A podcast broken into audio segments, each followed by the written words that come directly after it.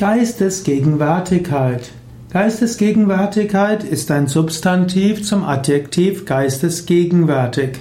Geistesgegenwärtig heißt, dass man eine Sachlage richtig erkennt und schnell entschließt. Geistesgegenwärtig heißt schnell und besonnen. Geistesgegenwart ist die Fähigkeit in einer gefährlichen Situation, einer unangenehmen Situation, richtig und schnell zu handeln. Geistesgegenwärtigkeit ist also die Art eines Verhaltens und Geistesgegenwärtigkeit ist auch ein Charakterzug von Menschen.